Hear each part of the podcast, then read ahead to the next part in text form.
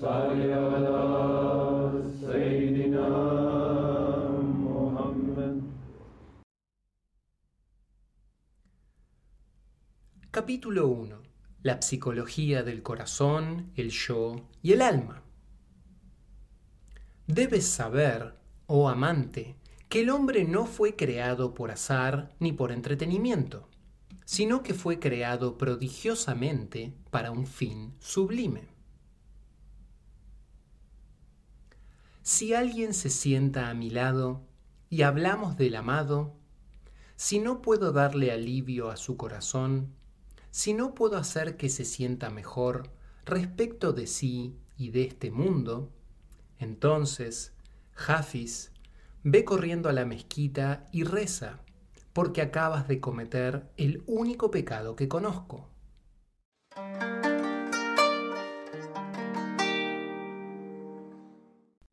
Conceptos básicos en psicología sufi.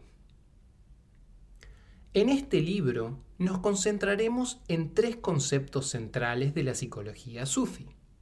El corazón, el yo y el alma. Cada uno de ellos es un término técnico del sufismo y tiene una serie de significados diferentes al uso que se les atribuye en el lenguaje corriente. Cada término incluye connotaciones en su significado que provienen del uso coránico y de siglos de utilización y costumbres sufíes. Estos conceptos provienen de una rica tradición milenaria, a partir de la cual se han escrito cientos de libros sobre cada uno de ellos. Corazón.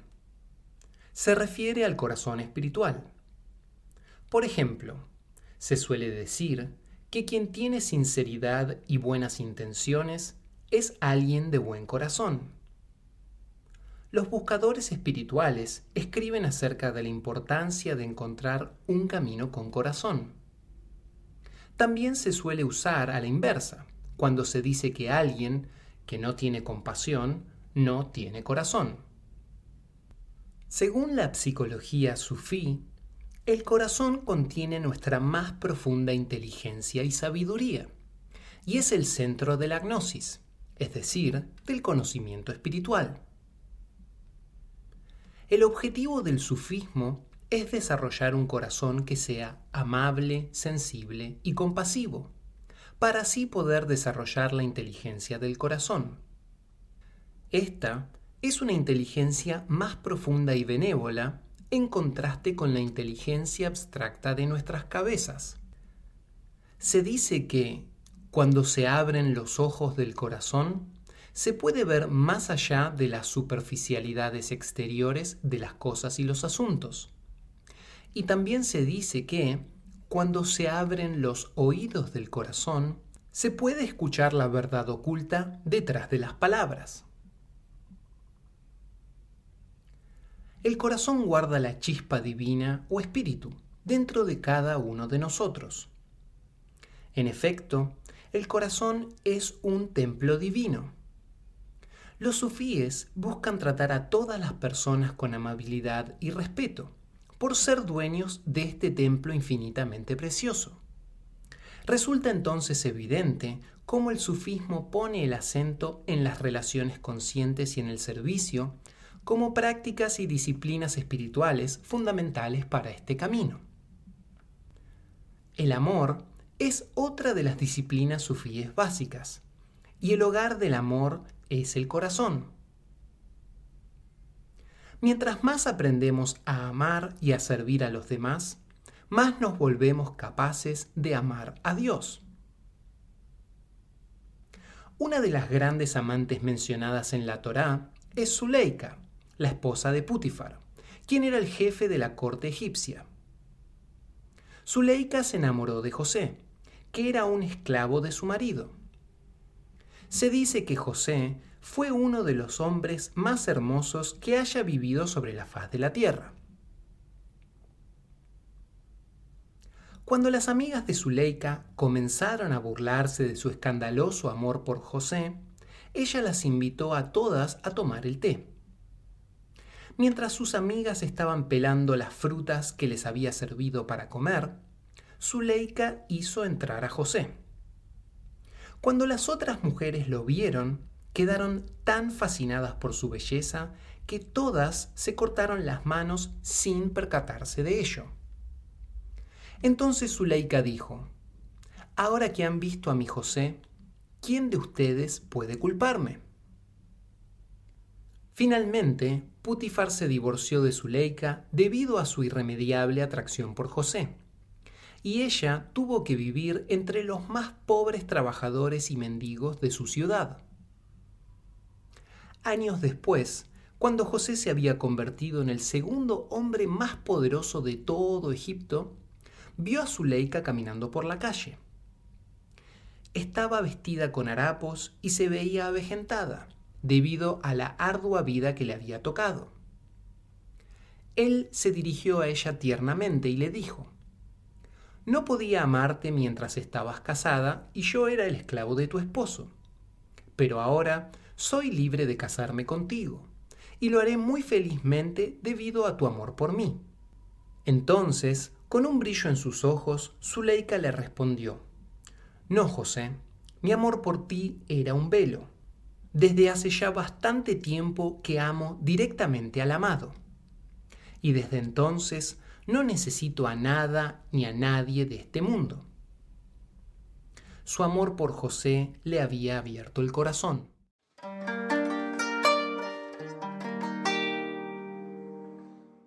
En la psicología sufi, el yo, self o nafs es un aspecto de nuestra psique que comienza siendo nuestro peor adversario, pero que puede ser transformado en una valiosísima herramienta.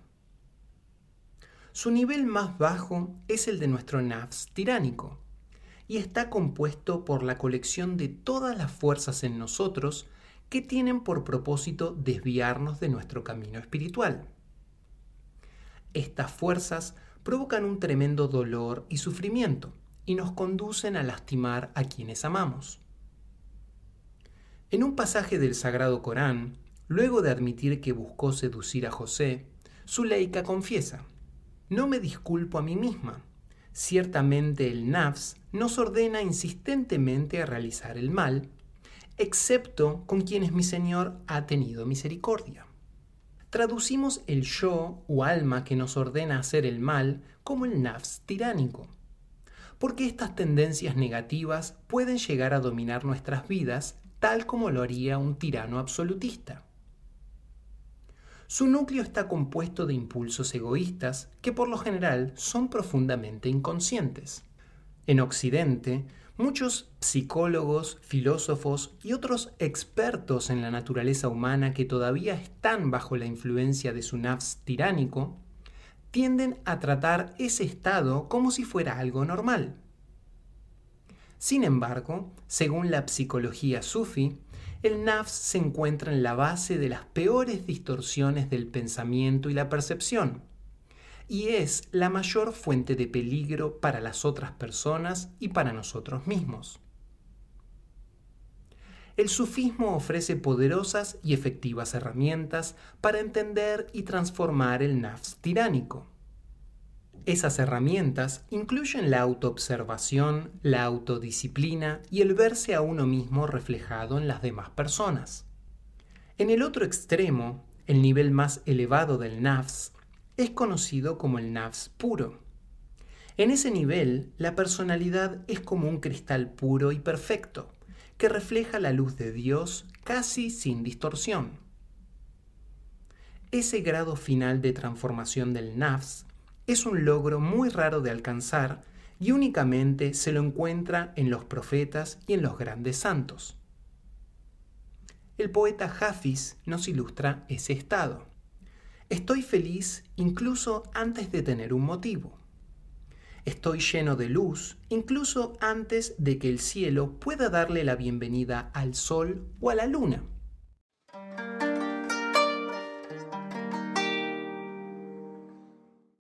La psicología sufí incluye un modelo del alma humana basada en los principios de la evolución. El alma tiene siete aspectos o dimensiones. Mineral, vegetal, animal, personal, humana, secreta y secreto de secretos. Cada uno de nosotros dispone de estos siete niveles de conciencia. El objetivo del sufismo consiste en lograr que todos ellos funcionen con equilibrio y armonía. Muchos sistemas psicológicos y espirituales enfatizan solamente uno o dos de estos niveles de funcionamiento. En el sufismo, el bienestar emocional y los vínculos que nos nutren son tan esenciales como la salud corporal y espiritual. El ideal es vivir completamente en el mundo pero sin apegarnos a él y sin olvidar nuestra naturaleza y meta espiritual. El sufismo provee un acercamiento verdaderamente holístico e integral a nuestra psicología espiritual, mediante la cual nuestra alma evita los peligros de los modelos lineales y jerárquicos, modelos que han sido utilizados, por ejemplo, para justificar la opresión de mujeres y minorías.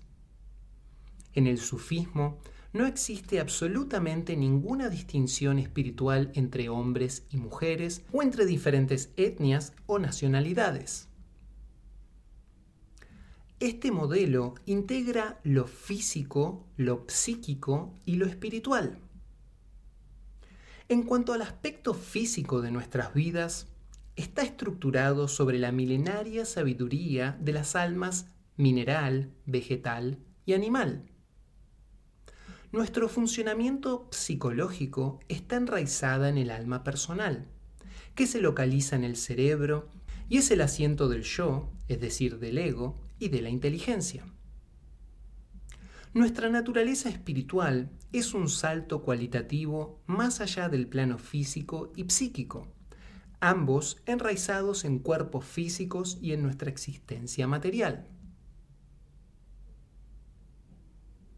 Contrario a esto, el alma humana, el alma secreta y el secreto de secretos están localizados en el corazón espiritual inmaterial.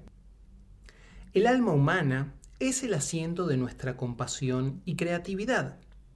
El alma secreta es el lugar de la remembranza de Dios. Y el secreto de los secretos es la chispa divina e infinita dentro nuestro.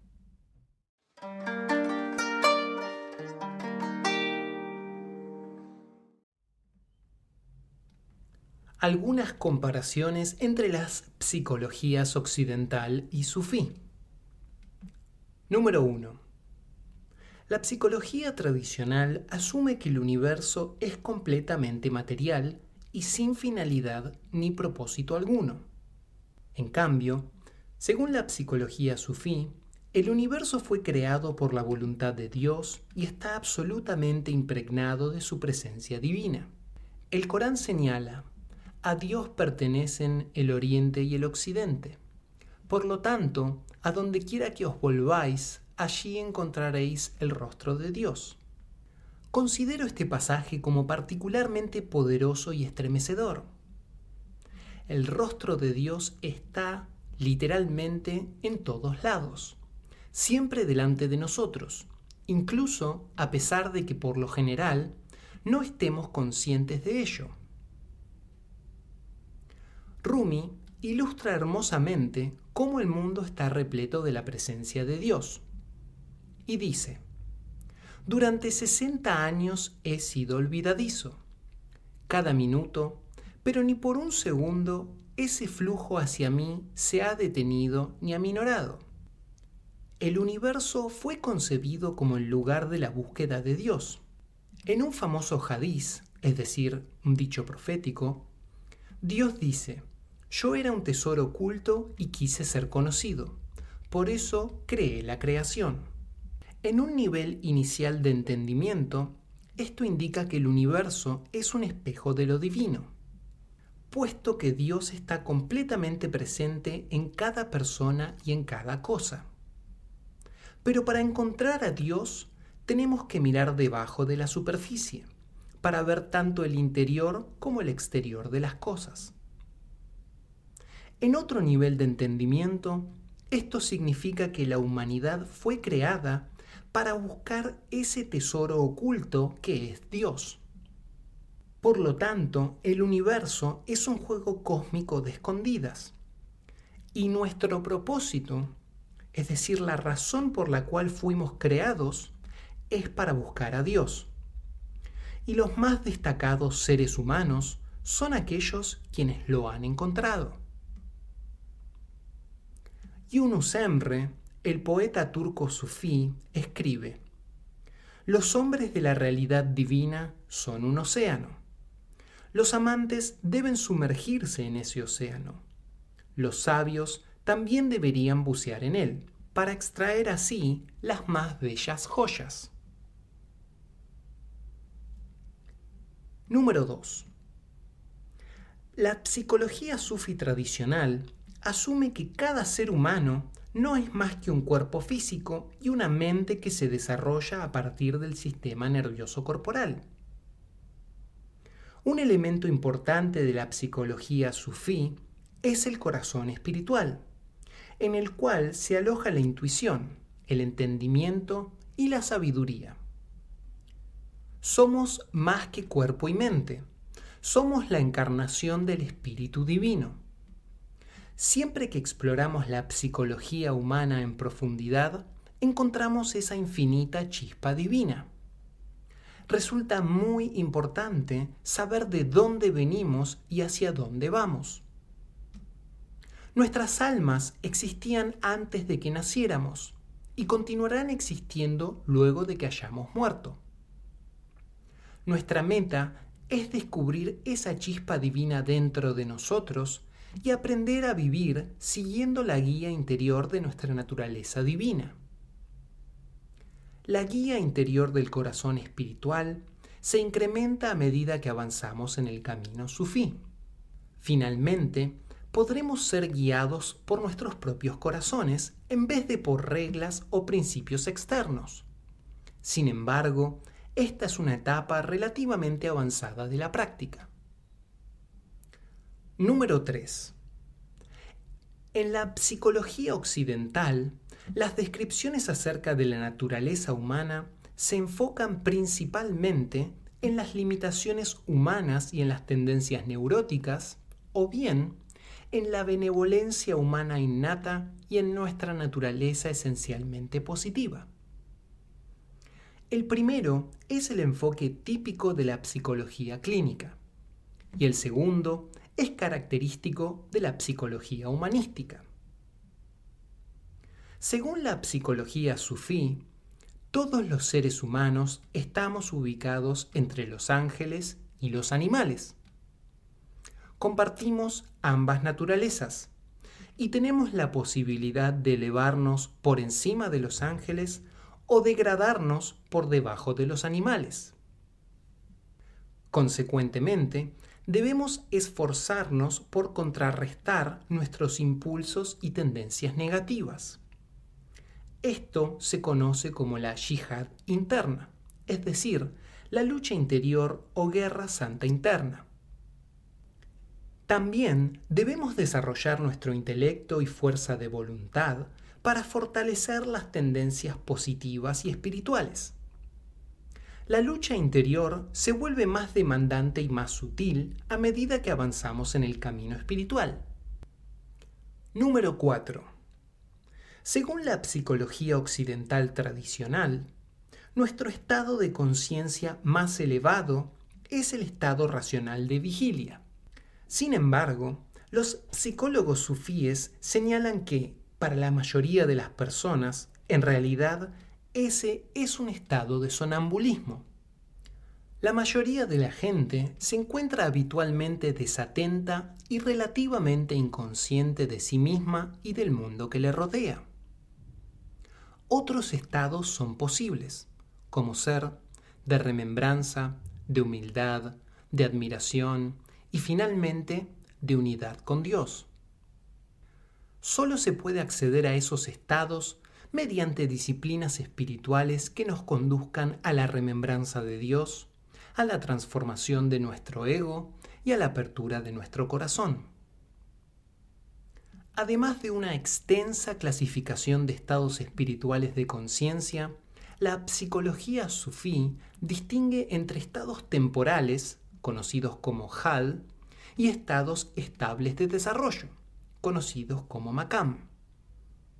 Una persona puede permanecer en un determinado nivel de desarrollo durante meses o incluso años. Estos estadios de desarrollo incluyen el despertar inicial, el cual consiste en el reconocimiento de que la búsqueda espiritual es más importante y valiosa que todas nuestras previas ambiciones y metas mundanas. La paciencia y la gratitud. El desarrollo de la paciencia y la perseverancia es esencial para el progreso espiritual. También lo es sentir agradecimiento. Un derviche siente gratitud por recibir las enseñanzas del camino sufí y por tener la capacidad para seguirlas. El temor y la esperanza. El temor a perder nuestro amor a Dios y nuestra sensación de conexión con Él incentivan el desarrollo del derviche. También es esencial cultivar el optimismo, es decir, la esperanza de que, pese a nuestros defectos, lograremos progresar. El sacrificio y la pobreza. Esto significa rechazar las negativas e incesantes demandas de nuestro ego por obtener placer y poder, y dedicarse a servir a los demás en lugar de vivir vanidosa y egoístamente. Al derviche se lo llama también fakir, literalmente pobre. El profeta, sallallahu alaihi wasallam, dijo: Estoy orgulloso de mi pobreza. Pobreza en este caso significa ausencia de apego a las posesiones y un corazón que está vacío de deseos, excepto del anhelo por Dios. La confianza en Dios. En esta etapa nos damos cuenta de que todo lo que tenemos proviene de Dios y entonces dependemos y confiamos en Dios en lugar de confiar en este mundo. Amor, anhelo, intimidad y satisfacción. Aquí tenemos un gran deseo, amar a Dios, anhelar sentir su presencia y estar satisfechos solo con su amor y no desear nada más. Intención, sinceridad y veracidad. Aquí predomina la preocupación por la intención, más que por la forma externa de la acción en sí misma. Cuanto más avanzamos, más nuestras intenciones se vuelven claras y puras. La intención sincera y veraz es lo que le da sentido a todas nuestras acciones. Reflexión y autoexamen. Esta capacidad solo se desarrolla con el tiempo. Según un famoso dicho profético, una hora de reflexión vale tanto como 70 años de rezos convencionales. Recuerdos de la muerte. Aquí nos damos cuenta de que nuestro tiempo es limitado y por lo tanto invaluable. El mundo ya no nos atrae y estamos consagrados totalmente a la búsqueda de Dios. Abraham Maslow, el fundador de la psicología transpersonal, señaló que el recuerdo de nuestra propia muerte puede propiciarnos una vivencia cumbre a partir de la cual nuestra conciencia es transformada. Número 5. La psicología occidental sostiene que una fuerte autoestima y un ego robusto son importantes, y que la pérdida de la identidad es patológica. Contrariamente, en el sufismo, la noción de una identidad separada es considerada uno de los velos entre nosotros y Dios, puesto que distorsiona la realidad y nos impide conocer nuestra verdadera naturaleza divina. Nuestro objetivo es transformar nuestros egos y desprendernos de nuestra sensación de ser una entidad separada. Cuando finalmente nos damos cuenta de nuestra nulidad, recién ahí podemos perfeccionar nuestra unión con lo infinito. La psicología sufi distingue un ego positivo y saludable de otro narcisista y negativo. El psicólogo suizo Carl Jung escribe que el ego el psicólogo suizo Carl Gustav Jung escribe que el ego necesita ser fuerte para poder afrontar los cambios radicales y las intensas exigencias del camino espiritual. Esto implica amor propio, autoestima y una visión realista de nuestros propios rasgos y capacidades positivas. Un ego positivo nos sirve y nos ayuda a alcanzar nuestras metas.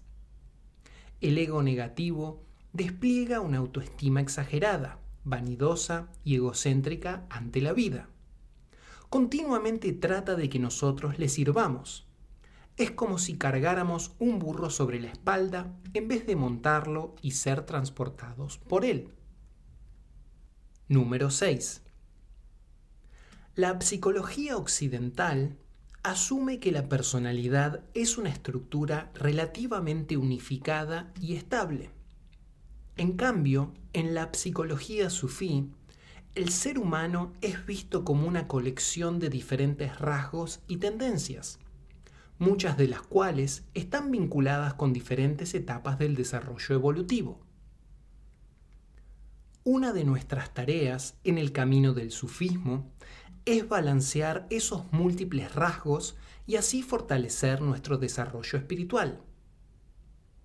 La unificación de la personalidad es un logro que puede alcanzarse en una etapa avanzada de ese proceso. Para la mayoría de la gente, la unidad interior es una ilusión alcanza con reflexionar acerca de cuán usualmente expresamos intenciones y comenzamos proyectos con gran optimismo y luego nunca alcanzamos a concluirlos. Permítanme darles un ejemplo frecuente. El viernes por la noche programamos el despertador para las 6 a.m. del día siguiente, para poder de esa forma terminar todas aquellas tareas que tenemos pendientes antes de desayunar. Pero cuando en la madrugada siguiente suena el despertador, inmediatamente lo apagamos, nos damos vuelta en la cama y hasta maldecimos al idiota que decidió que nos levantaríamos a una hora tan cruel. Como señaló William James, padre de la psicología americana y pionero de la psicología espiritual, la mayoría de nosotros quiere ser reconocido como generoso filántropo, sofisticado sociólogo, atleta, filósofo, ídolo sexual y modelo espiritual a seguir. Sabemos que esos múltiples roles son mutuamente incompatibles, pero aún así lo queremos todo. La verdadera unicidad interior es realmente un logro poco frecuente. Número 7. La psicología occidental considera al razonamiento lógico como la más elevada aptitud humana y como la forma de acceder al conocimiento y a la sabiduría. En cambio, en la psicología sufi, la inteligencia abstracta y lógica es considerada la forma más baja del intelecto. Es ciertamente útil en la escuela y también para aprender habilidades relacionadas con el éxito mundano pero el conocimiento debe ser puesto en práctica. Y existe, además, un intelecto superior que nos permite comprender las verdades espirituales y el significado de la vida. Si el intelecto actúa como una herramienta del ego, puede convertirse en enemigo del crecimiento y el desarrollo, ya que el intelecto abstracto necesita de la luz y la sabiduría del corazón. Hafiz nos recuerda cuán limitado es el intelecto de cara al infinito. Si piensas que la verdad puede conocerse mediante palabras, si piensas que el sol y el océano pueden pasar por esa pequeña abertura que llamamos boca, alguien debería comenzar a reír. alguien debería estallar en carcajadas ahora mismo. Número 8. La psicología occidental cree que casi todo el conocimiento relevante puede ser transmitido usando una prosa lógica y racionalmente organizada.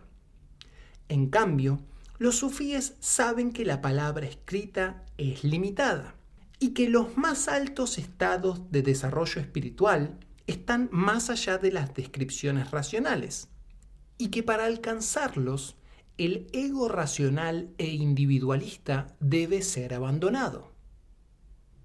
La poesía puede ser un medio más apropiado para expresar las experiencias humanas más profundas. Y durante siglos, los grandes poetas sufíes han sabido reflejar esas verdades espirituales. El siguiente poema fue escrito por Yunus Emre. Me trepé al ciruelo y desde allí recogí las uvas. El dueño del huerto me preguntó furioso, ¿por qué te comes mis nueces? Tomé el ala de un gorrión y la cargué en un carro tirado por cuarenta bueyes. Los cuarenta bueyes no pudieron moverla, y ahí mismo se quedó atascada. Las palabras que Yunus habla no son como otras palabras. Así es como vela su significado interno a la mente cerrada de los hipócritas.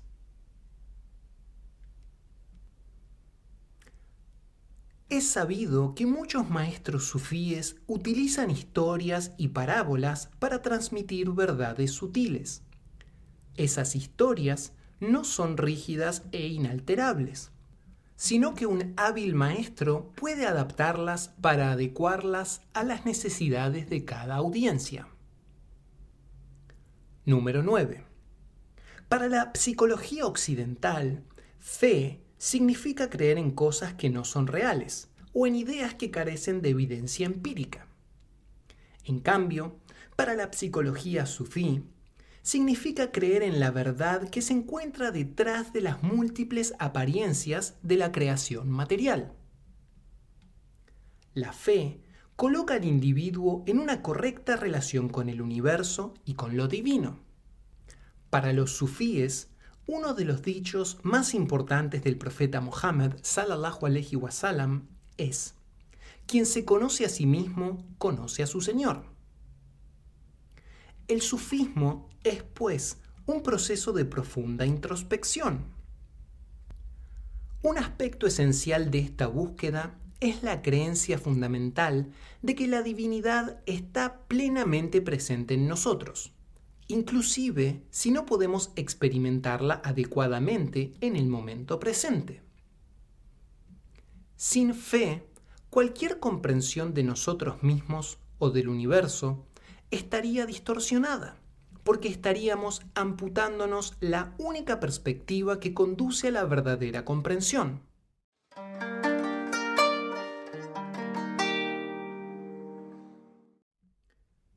Nuestros orígenes, la historia del descenso del alma. El siguiente relato acerca del descenso del alma está tomado de los escritos de Hazret Ibrahim Haki Eruzumi, Kudusus y Rajo, un famoso santo sufi turco. Comienza su relato con la creación del universo y el descenso del alma personal al plano de la creación material. El universo comenzó con la orden de Dios kun, es decir, sé. Con esta palabra, el universo comenzó a desplegarse.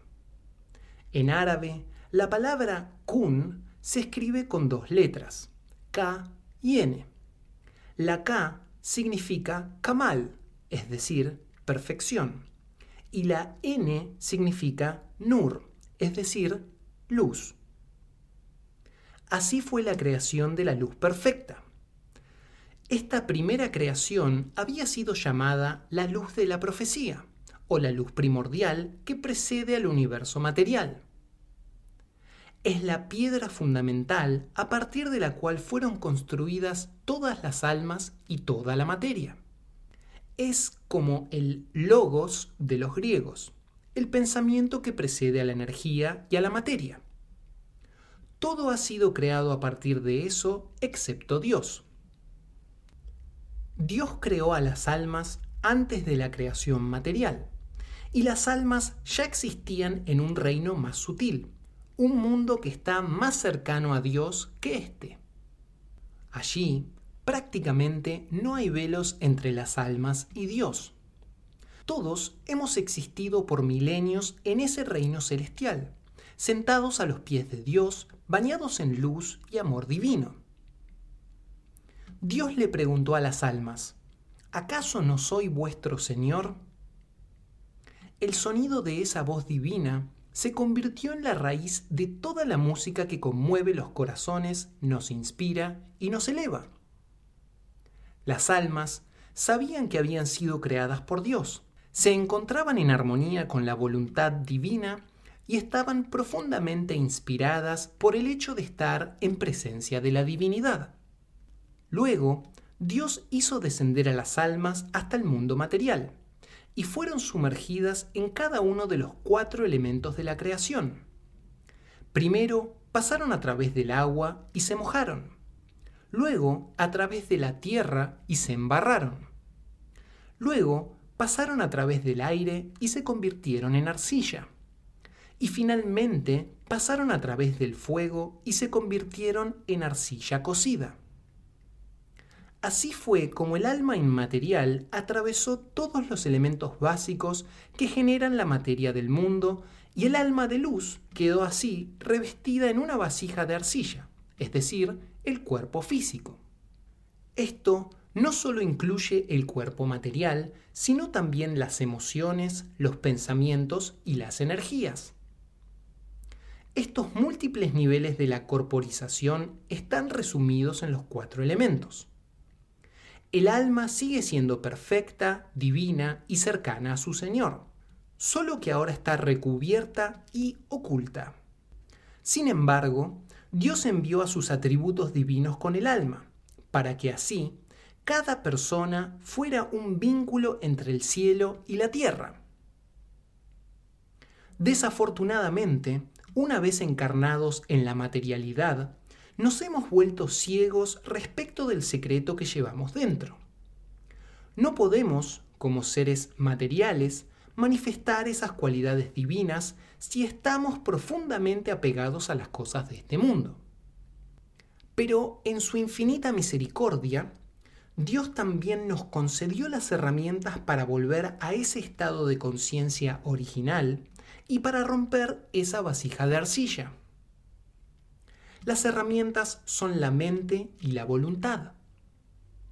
La mente nos proporciona el discernimiento para distinguir el bien del mal y la voluntad nos da la capacidad para ejecutar nuestras decisiones.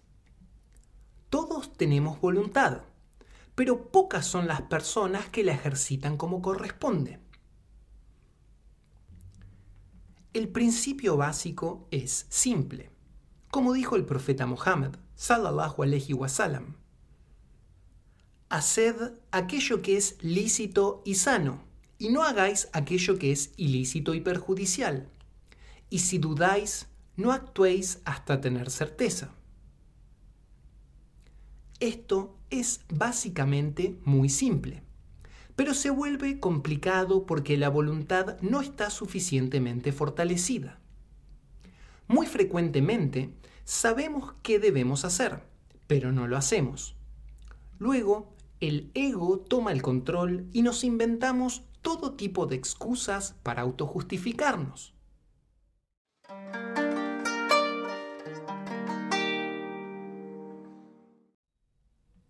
Misticismo práctico para el mundo moderno. El sufismo resulta de particular relevancia actualmente debido a que se trata de un sofisticado camino místico, que articula entre sus prácticas ámbitos como el laboral, el familiar y el resto de los escenarios de la vida cotidiana. Si bien algunos sufíes han sido mendigos errantes, la mayoría tenía trabajos estables y formaban familias. Los grandes maestros sufíes han desempeñado una amplia gama de profesiones. Algunos eran artesanos, como Atar, el perfumista o farmacéutico, y Omar Khayyam, el fabricante de tiendas. Algunos fueron adinerados mercaderes y terratenientes, o poderosos consejeros de sultanes y emperadores. Pero todos los grandes maestros sufíes se las arreglaron para cumplir con sus labores y responsabilidades mundanas mientras buscaban a Dios.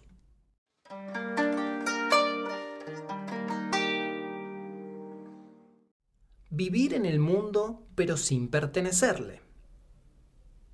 La tradición sufí nos enseña a utilizar nuestras responsabilidades y experiencias como parte y parcela de nuestro viaje espiritual, en vez de tratar al trabajo mundano como distracción de nuestra labor espiritual. El Sheikh Musafer, radiallahu ta'ala anhu, mi propio maestro espiritual, solía decir, mantén tus manos ocupadas con tus tareas mundanas y tu corazón ocupado con Dios.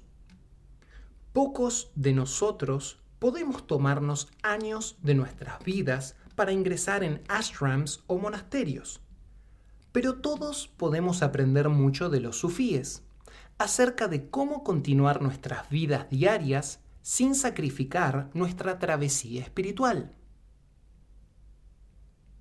Uno de los objetivos del sufismo es que esa misma vida diaria se convierta en una profunda práctica espiritual. Los sufíes creemos que nuestras mentes y cuerpos son un regalo de Dios, y como señal de agradecimiento deberíamos hacer nuestro mejor esfuerzo para desarrollar estos dones y usarlos correctamente. Mi sheikh solía señalar, si alguien te obsequiara un hermoso y costoso sombrero, uno que te calzara perfectamente en tu cabeza, ¿no te sentirías muy agradecido? ¿Cuánto más agradecido entonces tendrías que sentirte respecto de quien te dio la cabeza sobre el cual lucirlo?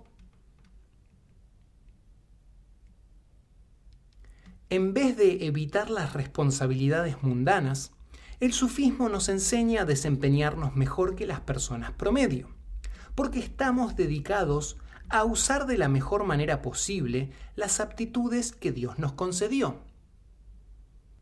Un verdadero derviche es más trabajador y más honesto que las demás personas. Quien es derviche trata de mejorar como esposo o esposa, ser un mejor padre o madre y ser mejor como hijo o hija. Si no podemos amar a nuestras familias y servir a nuestros empleadores de la mejor forma posible, ¿cómo podríamos siquiera comenzar a pensar en amar y a servir a Dios? Si no somos capaces de amar a nuestras familias y servir a nuestros empleadores de la mejor forma posible, ¿cómo podríamos siquiera comenzar a pensar en amar y a servir a Dios?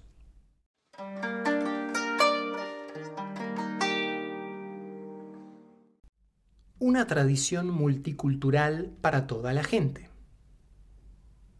El sufismo resulta de gran valor actualmente debido a que es una disciplina espiritual para todos los pueblos y culturas. El sufismo jamás ha sido una espiritualidad elitista. Muchos de los grandes sheikhs han sido pobres e incluso analfabetos. Es la calidad del corazón lo que realmente importa, y no las apariencias externas ni la billetera. El sufismo es una ininterrumpida y milenaria tradición mística y la psicología sufí contiene la sabiduría recolectada a lo largo de siglos de práctica y guía. Varios modos de canto, meditación, movimientos corporales y otras técnicas espirituales del sufismo se han desarrollado entre diferentes etnias y culturas. En Turquía, diferentes órdenes sufíes han crecido entre ciertas categorías y tipos de personas. Por ejemplo, la orden Bektashi atrajo principalmente a soldados y granjeros. La orden Naqshbandi atrajo a teólogos y estudiosos. La orden Mevlevi, con su hermosa música y poesía, resultó de gran interés para quienes tienen inclinaciones artísticas. La orden Halbeti, por su parte, ha incluido a sultanes, generales, gobernantes y administradores. Muchas personas adineradas renunciaron a sus fortunas para convertirse en derviches. Cuando el fundador de mi orden se convirtió en derviche, le pidió a su familia que distribuyeran toda su riqueza y todas sus posesiones como si éste hubiese fallecido. Otras personas han dedicado su fortuna a obras de caridad o al trabajo de su orden.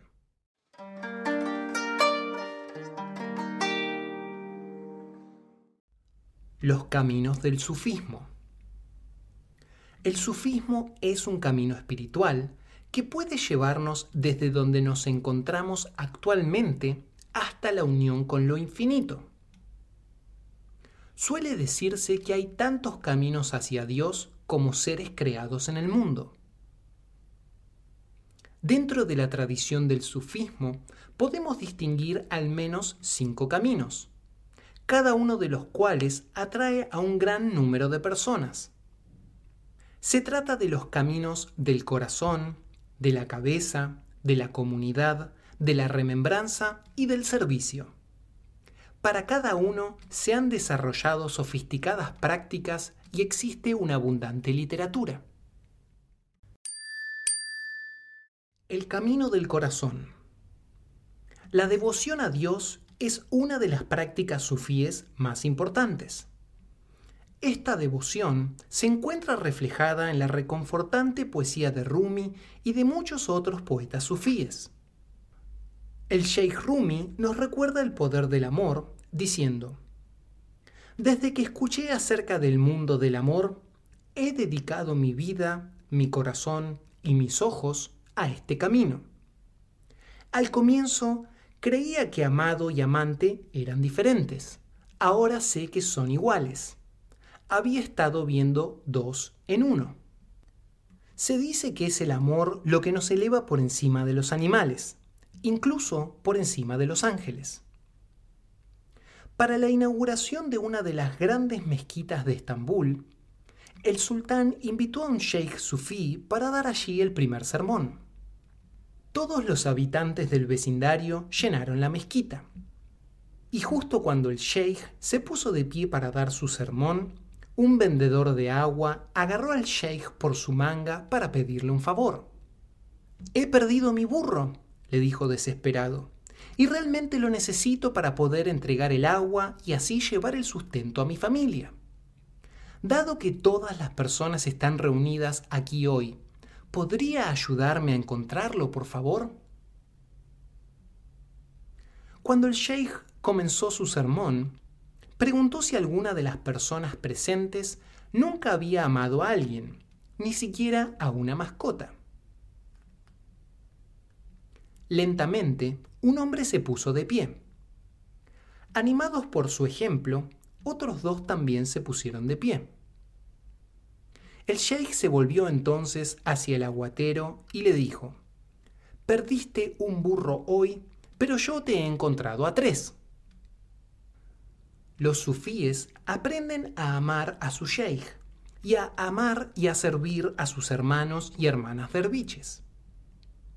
Aprenden a amar al profeta, sallallahu alaihi wasallam, y a todos los grandes maestros espirituales. Cuando me convertí en derviche, mi maestro me dijo que ser derviche era amar a Moisés y a sus enseñanzas tanto o más que los propios judíos, y que era amar a Jesús y a sus enseñanzas tanto o más que los propios cristianos. Años atrás, cuando el Sheikh Musafer visitó París con un grupo de derviches, fueron invitados a realizar sus rezos islámicos en una de las grandes catedrales. Al concluir, el sacerdote a cargo le dijo, He permitido que realicen sus rezos en mi catedral. ¿Me dejarían pronunciar una misa en una de sus mezquitas? El sheikh Musafer inmediatamente le respondió, de ninguna manera. El sacerdote quedó conmocionado frente a esa aparente falta de equidad, pero el sheikh Musafer añadió, tengo el derecho de rezar en su catedral porque amo a Jesús, la pasea con él, Pero usted no puede rezar en nuestra mezquita porque no ama al profeta Mohammed, la paz sea con él. El camino de la cabeza. Además de la inspiración de poetas y amantes, la tradición sufí ha sido enriquecida por la sabiduría de eruditos y sabios. Los sabios del sufismo acceden a una sabiduría más profunda y completa inteligencia que la que alcanzan los estudiosos académicos promedio. Los sufíes suelen decir, un erudito que no practica lo que ha aprendido es como un burro que carga libros sobre su lomo. Los libros transportados en las alforjas del burro no pueden transformar al burro, de la misma forma que los libros que son llevados por un intelectual en su cabeza. La verdadera sabiduría consiste en practicar aquello que se aprende. Había un derviche que venía de una familia pobre y nunca había aprendido a leer ni a escribir fue a ver entonces a un profesor de árabe que se sentaba junto a una de las murallas de la ciudad. En los viejos tiempos, muchos maestros no tenían sus propias aulas donde enseñar. Simplemente se sentaban afuera y le enseñaban a quien quiera que viniese a ellos. Este maestro escribía sus lecciones con tiza en las piedras de la muralla de la ciudad. El derviche se acercó y le dijo, Maestro, me gustaría aprender árabe para así poder leer el Sagrado Corán. Sé que soy mayor que los demás estudiantes, pero tengo un gran deseo de aprender.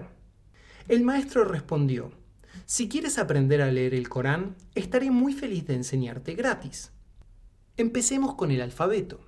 La primera letra es la alif, y es una simple línea vertical. Luego el maestro añadió, la alif no se pronuncia. Es un soporte gráfico para las vocales. El derviche se inclinó reverentemente y dijo, Gracias, gracias, maestro. Y se fue. El maestro pensó para sí mismo, Usualmente completo el alfabeto en la primera lección. Esto va a ir muy lento. Quizás él vuelva mañana y así podremos estudiar por lo menos algunas letras más. El derviche no volvió al día siguiente ni a la semana siguiente. Pasaron meses hasta que finalmente el derviche regresó. Sus ojos brillaban y su cara estaba transformada. Se inclinó con suma reverencia ante el maestro de árabe y le dijo, Maestro, ahora estoy listo para mi segunda letra. El maestro pensó, enseñarle a esta persona la lengua árabe va a llevar una eternidad pero lo único que dijo fue, veamos cómo te ha ido con la primera letra. Por favor, escribe la alif en la pared. El derviche escribió allí la letra alif y la pared se derrumbó. Esta historia nos recuerda que hay mucho más en los comienzos simples de lo que solemos darnos cuenta. El secreto del progreso espiritual no reside tanto en cuánto aprendemos, sino el grado de práctica y maestría respecto de lo aprendido. El camino de la comunidad. En nuestra solitaria sociedad moderna, todos anhelan fervientemente pertenecer a una comunidad. El sufismo es un camino para ser recorrido en comunidad. Una de las prácticas centrales es el diker semanal, o ceremonia de remembranza. Los derviches cantan y se animan unos a otros. También se enseñan mutuamente, a menudo tanto como lo hace el sheikh. Un hadiz dice que el creyente es espejo del creyente. Y en ese ámbito, los derviches nuevos pueden apreciar en los derviches más experimentados sus progresos en la fe su mayor capacidad de servicio y su más profundo recuerdo de Dios. Aprendemos de quienes cumplen el rol de modelos, y cuanto mejores son, más nos beneficiamos. Tal como señaló el profeta sallallahu alaihi wasallam, vuestra fe no estará completa hasta que deseen para sus vecinos lo mismo que desean para sí mismos. Pregúntense a ustedes mismos, ¿Les importa realmente sus vecinos? ¿Se empeñan en ayudar a sus vecinos si lo necesitan? El profeta, alayhi salat wasalam, también dijo que no seremos verdaderos creyentes si comemos mientras nuestros vecinos están hambrientos. Es por eso que incluso en la actual Turquía se acostumbra a mantener las ventanas cerradas mientras se cocina, porque el aroma de lo que se está cocinando puede hacer que la humilde dieta de las personas pobres del vecindario se vuelva más difícil de soportar. Y de hecho, cuando los turcos hacen un asado al aire libre, suelen enviarle un plato del mismo a sus vecinos. El mundo de hoy en día se ha encogido y por lo tanto nuestros vecinos incluyen a los hambrientos de todas partes del mundo. Ser derviche es estar comprometido con la justicia social y hacer todo lo posible por aliviar el hambre y el sufrimiento. El corazón que no puede sentir el dolor de las demás personas no puede amar a Dios. Los derviches aprenden a amarse y a servirse mutuamente. Idealmente, la amistad entre derviches está basada en su mutuo amor a Dios. No hay ambiciones temporales ni intereses ocultos. La mayoría de las relaciones mundanas se termina cuando se disuelve el vínculo sobre el cual se sustentaba la relación. Por ejemplo, dos personas cuya amistad se basaba en compartir entretenimientos costosos es probable que dejen de serlo si una de esas personas ya no puede seguir ese ritmo de vida. El amor genuinamente espiritual no es superficial, y el disfrute de esa clase de relación es su propia recompensa. Es un reflejo del infinito amor de Dios. La siguiente historia, que puede ser encontrada en varias culturas y tradiciones, ilustra claramente el poder de la comunidad. Una de las antiguas cofradías sufíes se había reducido mucho con el paso de los años, hasta el punto de que solo quedaban un sheikh y tres derviches. Vivían juntos en el derga de la orden, pasando sus días en oración, en contemplación y cultivando sus campos y huertos. A medida que los cuatro hombres envejecían, comenzaron a temer que su rica tradición pudiera morir con ellos.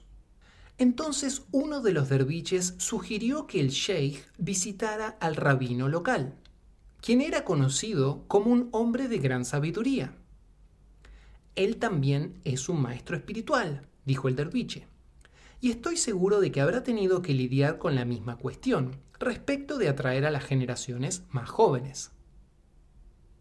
El sheikh fue a ver al rabino y mientras tomaban el té le comentó su dilema. El rabino se rió y dijo, yo también tengo el mismo problema. No sé cómo atraer a las generaciones más jóvenes de mi propia comunidad. Sin embargo, puedo decirte una cosa. En mis meditaciones me fue revelado que uno de entre ustedes cuatro es el Kutub de la época. En el sufismo, el kutub literalmente es el eje, es decir, el líder espiritual de toda la comunidad. Siempre existe un kutub cuya identidad es conocida solamente por unos pocos santos. El kutub canaliza la luz y la sabiduría de los cielos al plano terrenal. Sin un kutub, el mundo lentamente se oscurecería hasta el vacío espiritual. El sheikh retornó con sus derviches y les relató lo que el rabino le había revelado. Inmediatamente los tres derviches concluyeron que el sheikh debía ser el kutub. Pero luego reflexionaron y se preguntaron si el kutub no podría ser Mehmet, quien conducía los rezos diariamente y había memorizado todo el Corán. O quizás el kutub era Ahmed, quien recitaba el llamado a la oración y cuya hermosa voz inspiraba a quienes lo escuchaban. O quizás el Kutub podría ser Daud, quien era callado y humilde, y siempre estaba a disposición para ayudar a quien lo necesitase. Y así, en esa pequeña comunidad, el sheikh y los derviches comenzaron a tratarse unos a otros como si cada quien fuese el kutub. El amor y el respeto con el que se trataban se profundizó, y su sensación de gozo como comunidad se intensificó grandemente. Ese derga sufí estaba ubicado sobre unos bellísimos terrenos, a los cuales la gente solía acudir para disfrutar de sus meriendas al aire libre. Prontamente, la nueva atmósfera de la comunidad empezó a atraer más y más visitantes. Algunas personas se quedaban a participar de los rezos y de la ceremonia de remembranza, y finalmente algunos jóvenes comenzaron a preguntar acerca de la posibilidad de convertirse en derviches. El camino del servicio. Íntimamente relacionado con el camino de la comunidad, se encuentra el camino del servicio. Si realmente nos importa el otro y nos cuidamos entre nosotros, sentiremos ganas de servirnos mutuamente, y al hacerlo, también servimos a la divinidad que llevamos dentro. Nuestro servicio es un privilegio y un regalo. Además, no es la cantidad de servicio, sino la intención con la que se realiza lo que verdaderamente importa. Como dijo la Madre Teresa, lo importante no es lo que logras hacer, sino que el amor con el que lo realizas, eso es lo que realmente cuenta. La Madre Teresa es un maravilloso ejemplo del poder transformador del servicio. Cuando era una joven monja, jamás dio muestras de querer convertirse en mística o en líder espiritual. Por lo que cuentan, ella era una monja promedio y una maestra común en una escuela católica de Calcuta.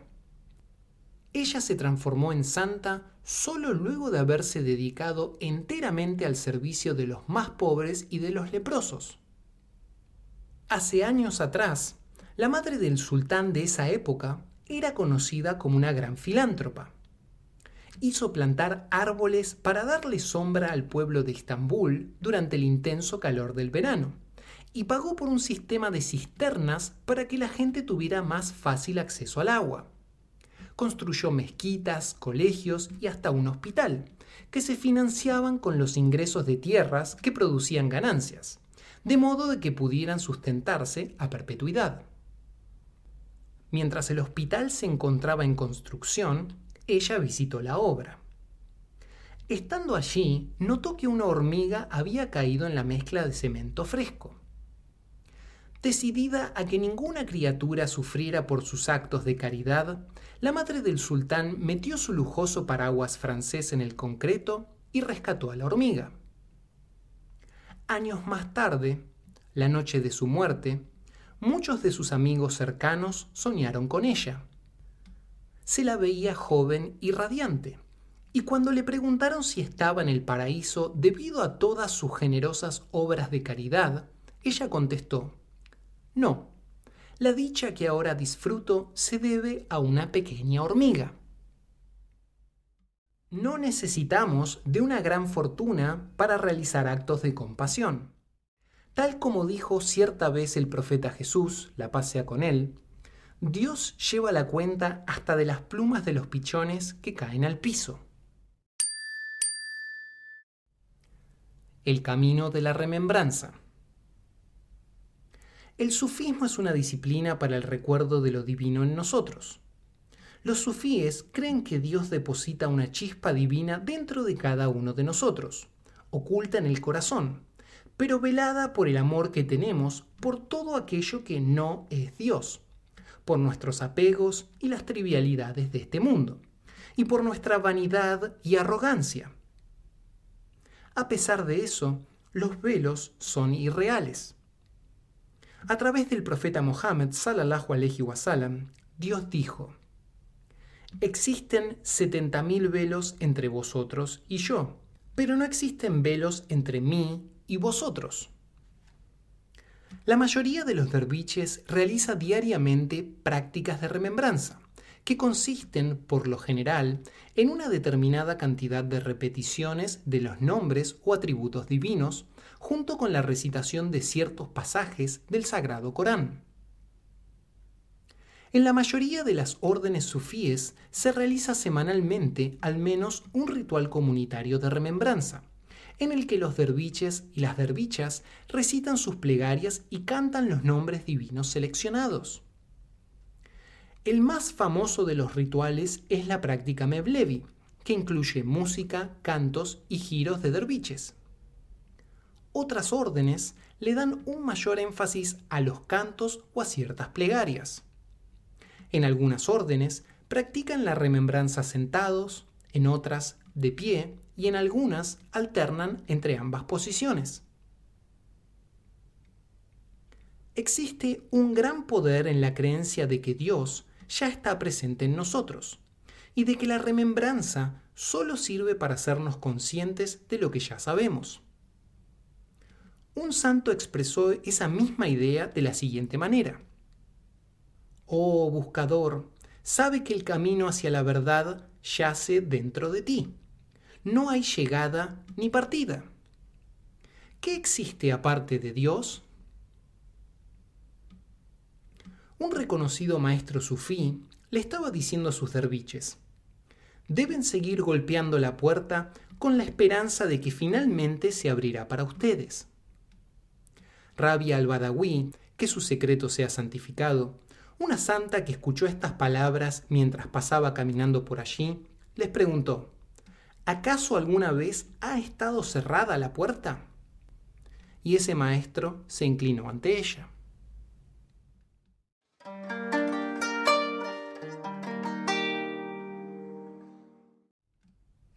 Ejercicio. La bitácora sufí.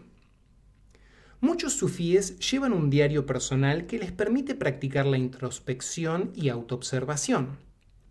Ibn Arabi escribió que sus maestros se sentaban en soledad por la noche para reflexionar acerca de sus actos y experiencias durante ese mismo día. Si sus actos requerían ser perdonados, pedían perdón. Si sus actos requerían arrepentimiento, se arrepentían. Ibn Arabi siguió el ejemplo de sus maestros y corroboró los grandes beneficios psicoespirituales. Comienza cada noche con la práctica de pasar revista a tu día, reflexionando sobre las implicancias de todo lo que dijiste e hiciste durante esa jornada. Cuanto más profundamente reflexionamos sobre nuestras experiencias y acciones de cada día, mejor nos conoceremos a nosotros mismos. El autoconocimiento es, al menos, la mitad de la batalla librada por la autotransformación.